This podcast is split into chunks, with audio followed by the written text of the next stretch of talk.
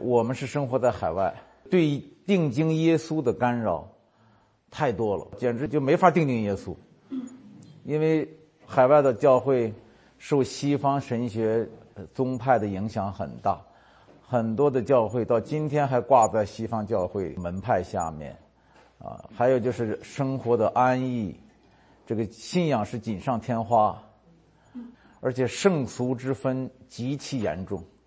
把礼拜天去教堂看作圣，把圣经看作圣，把读经看作圣，把祷告看作圣，是吧？那其他的一切都归我了，俗的，我想怎么俗怎么俗。把上帝限制到一个很小很小的范围，啊，就是教堂里、圣经里和祷告室里，然后呢，其他的全归自己，该吃吃，该喝喝，该尔虞我诈尔虞我诈，该投机取巧投机取巧。这样的话，信仰就变成了一个附属品，生活中的一个附属品。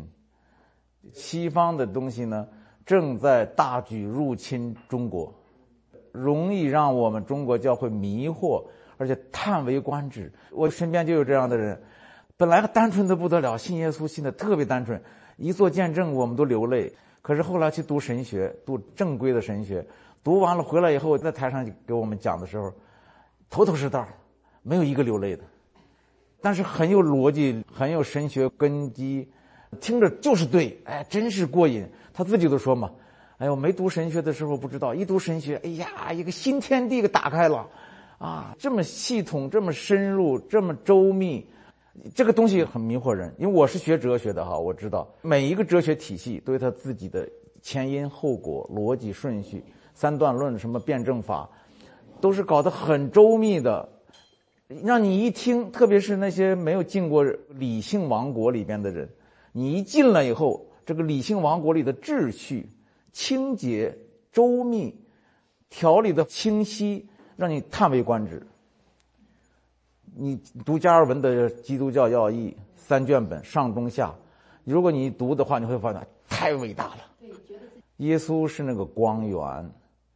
神学呢，都像三棱镜、七棱镜，把那个光给你分析分析，还专门有一门学问叫光学，是吧？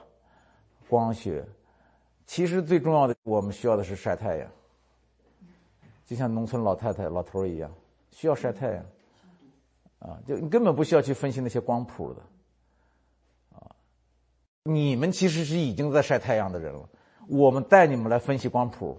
然后再给你，再给再把这光谱给你层层剥离，先把光谱给你，然后说这个拿掉，这个拿掉，那你心里就说，我本来就没有，你拿什么？我跟你们的经历是是一样的，刚信的时候就信耶稣，就冲着耶稣进来的，很单纯，就像冲着太阳去的。但是一进来以后，有人把我领到了太阳分析室，然后我就那太阳不见了。那个分析太阳的东西，满屋子都是挂了分析太阳的东西，所以我就觉得有一点失望之极的感觉，愤愤不平。二十年积在心中，就是要把耶稣、把太阳，让太阳重新照亮。呃，当然，中国教会我早就知道，本来就是在阳光下，没有神学的大厦，它本来就是赤裸裸的对着太阳。我们海外盖了很多大厦，高楼大厦。组织的大厦、神学教义的大厦、宗派的大厦，你们是神的宠儿，但是也小心，他们在得寸进尺、咄咄逼人、四面围剿，真的就是围剿耶稣，千方百计的剥夺我们信耶稣的儿女们的自由。我在想呢，其实就是把耶稣举起来，这个是无话可说，包括他们也承认这一点。把耶稣举起来，关键是呢，仅仅耶稣这一点，很多人就不同意。下面会有连续五讲讲这个唯独耶稣。我们现在基督教没有一个说自己不信耶稣基督的，但问题是你信什么？两千年的基督教历史告诉我们，信错了比什么都不信更可怕。大家都信，跟那些不信的人已经有了界限。我们甚至以我们的信。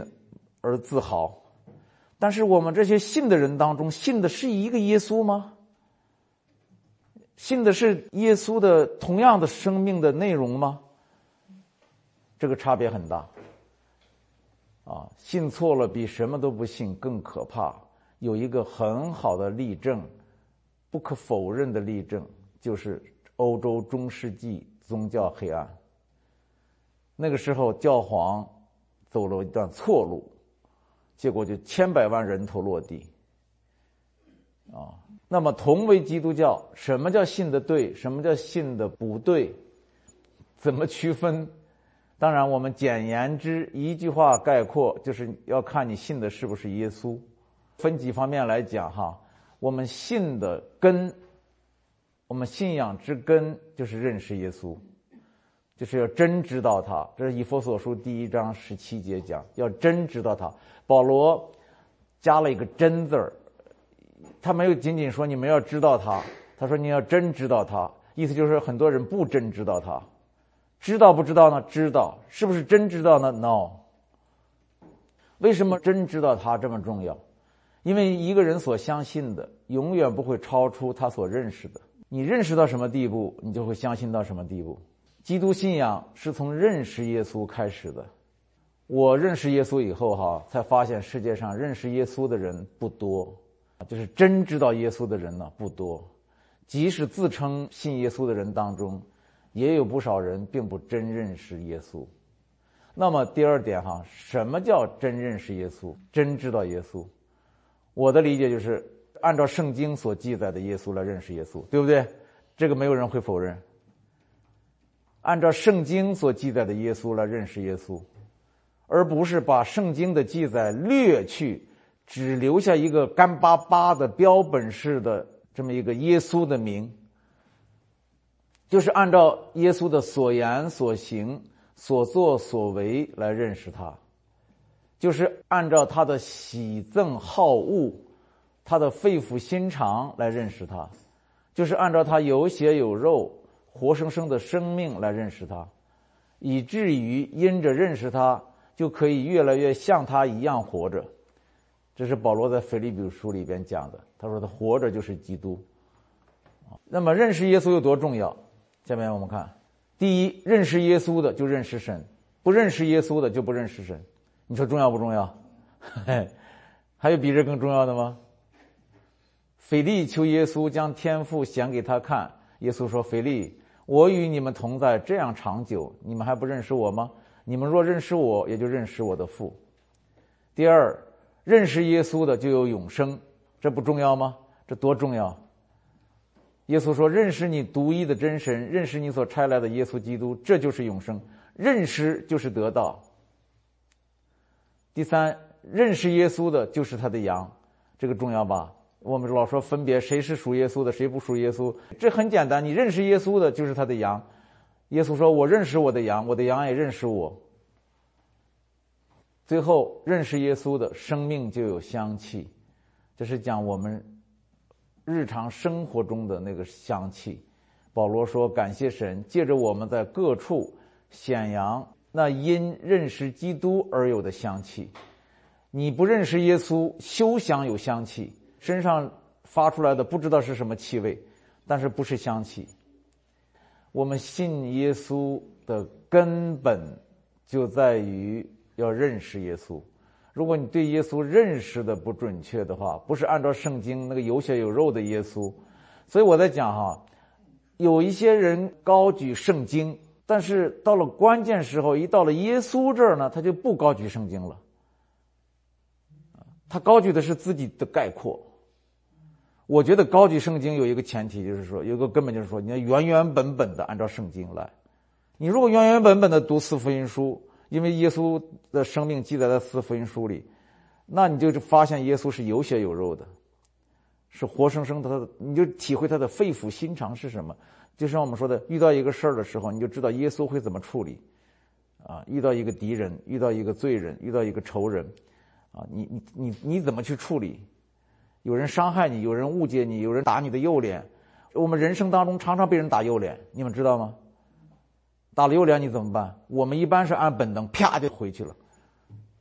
如果耶稣在我们心里活着，耶稣的生命代替我们的生命的时候，我们的本能就被否定掉了。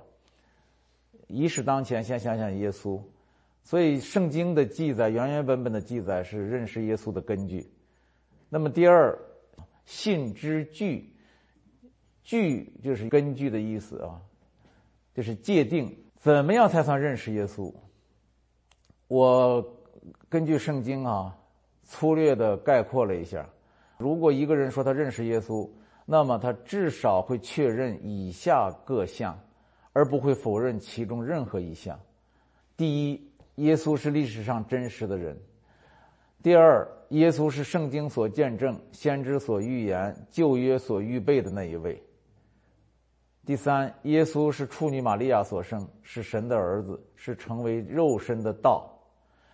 呃，我一念这个，你们可能会想到《使徒信经》，是吧？《使徒信经》是非常简单，就几条，而且呢，他还把圣父、圣子、圣灵全概括在内，还把圣教会也把概括在内。我这个不是，我这个很细，但是只瞄准耶稣。就什么叫认识耶稣？你必须知道这些条、这些项，承认这些项。第四，耶稣比人间的祭司、先知。君王三重职分的总和还要大得多。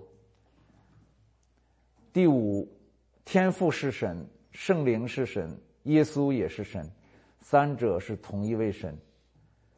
六，从来没有人见过神，唯有父怀里的独生子将他表明出来。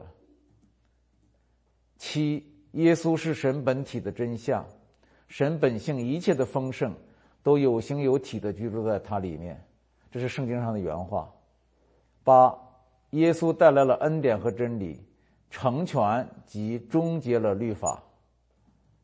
九，耶稣悦纳自卑的罪人，斥责自义的法利赛人，这都是事实。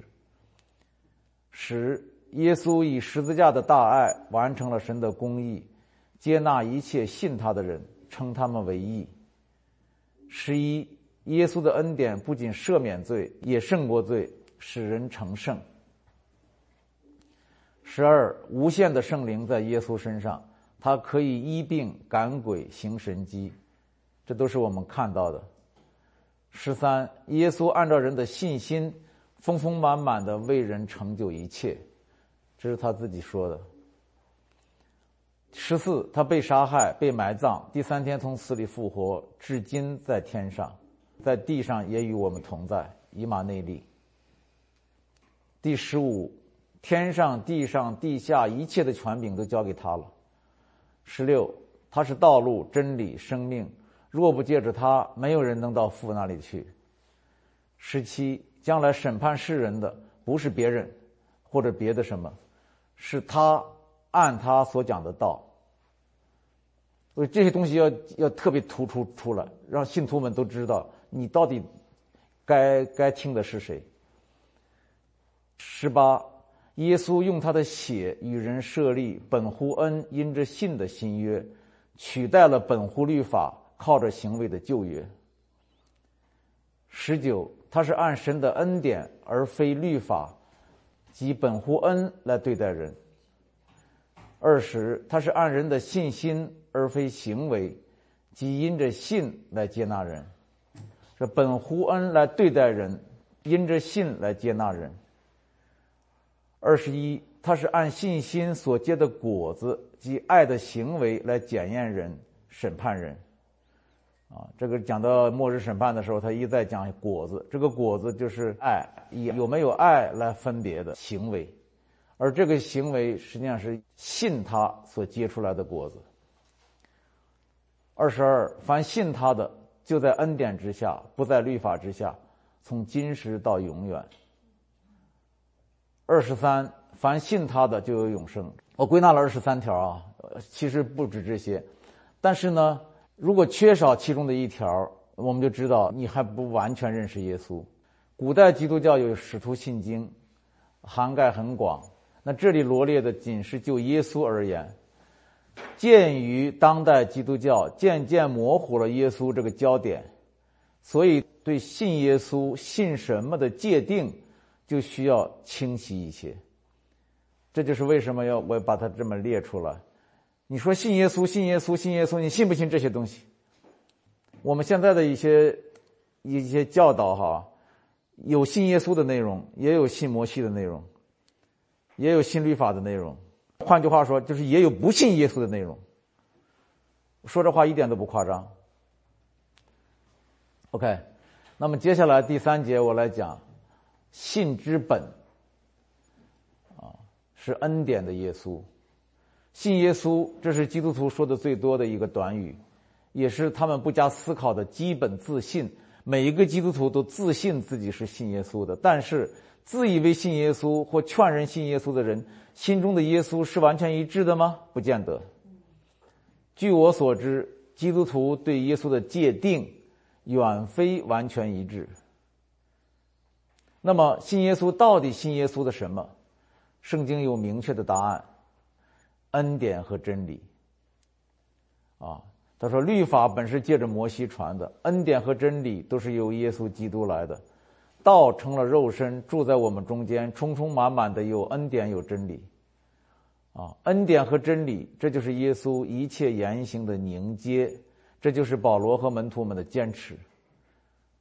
这就是说，哈，信耶稣就是信耶稣的恩典和真理，信耶稣要信得对，信得准。”就是信充充满满有恩典有真理的活生生的耶稣，我们的大恩篇里头细数了耶稣的恩典二十多个方面，我们的大真篇里边细数了耶稣的真理也是二十多个关，那我们在这里呢，只是做一个简要的概括，非常简要的概括啊，恩典和真理是一体的两面，就像一个硬币的正反两面一样。那先说真理，耶稣带来的真理，前面说过，一是神的真相，二是人的真相，三是神带人的真相。神的真相就是爱，无条件、有能力的爱；人的真相就是罪，与生俱来、无可救药的罪。神带人的真相就是恩，就是丰丰满满的恩典。那么这个恩典是怎么来的？其实人的罪的真相遇到神的爱的真相，就是恩典的真相。你想想，你是浑身是罪。耶稣那儿呢，呃，就是爱的本性。那你这个罪人碰见了一个爱你的神，那接下来事儿就是恩典就发生了嘛？他拥抱你嘛，接纳你嘛。所以恩典跟真理是分不开的，但是恩典在先。我以前讲过，在任何时候，约翰讲到这两个东西的时候，总是先讲恩典，充充满满的有恩典有真理。呃，恩典和真理是从耶稣基督来的。先讲恩典，甚至有的地方他不讲真理，光讲恩典，就是从他丰满的恩典里，我们都领受了。他只讲恩典，所以信耶稣的真理就是信他的爱人的罪和他待人的恩这么一种真相。那这个真相归根到底是恩典，就是保罗那句提炼的如同精金一般的关键句：你们得救是本乎恩，也因着信。那么回到信这个字啊。说到信耶稣，需要小心。信耶稣仅仅是信他的名吗？仅仅信他是神的儿子吗？我们知道，彼得大任信的时候，认出耶稣是神的儿子来，那是非同小可的一件事情。人的肉眼能看出耶稣是神的儿子来，这个非同小可。但是你要知道，对魔鬼来说，这件事容易的不能再容易了。魔鬼一看见耶稣，就喊至高神的儿子，我与你何干？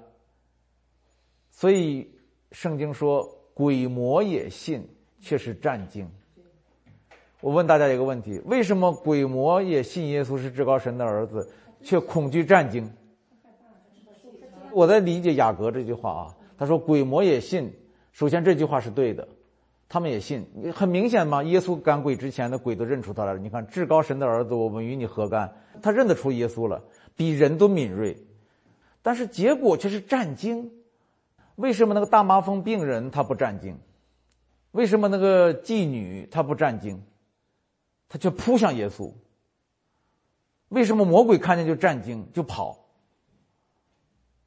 为什么旧约的人一说见神的面，把头藏在洞里，不敢见神的面？那么到了新约的时候，神说到我这里来，到我这里来，为什么？这全取决于你认识的神是怎样一位神。圣经里边所有那些罪人，或者受咒诅的人，本该逃避神的那些人，都大胆的到耶稣面前来。大麻风病人，本该躲避人，本该逃避神，但是却大胆来到耶稣面前。为什么？因为他信耶稣满有恩典，不仅能，而且肯洁净他。为什么被法利赛人鄙视的那个妓女，竟敢闯进法利赛人的家里，当众亲吻耶稣的脚？因为他信耶稣满有恩典，不是按品行，而是按本相接纳人。魔鬼的话绝不相信这些东西，他不相信神是善的。那么信本乎恩。为什么呢？因为只有无条件的、白白的恩典，在一个不知恩典为何物的律法环境下，才会需要信心，才会生出信心，才会托住信心。这就像只有靠着一个坚固的高墙，梯子才能竖起来一样。信心这个东西是在需要信心的地方才产生的。信心这个东西是在交换失效、那个努力失效。这个奖赏没有，就要啥没啥的情况下，那个恩典却来了。这个时候需要的就是信心，啊，你不要凭你自己的好，不要凭你的付出，不要凭你的代价，而是白白的给你。你说你你是不是需要大信心呢？需要大信心，大恩典像一个大高墙在那竖着，然后你这个梯子靠着这个墙才能竖起来，这就是信心的梯子。基督教一旦丧失了恩典，只剩下律法。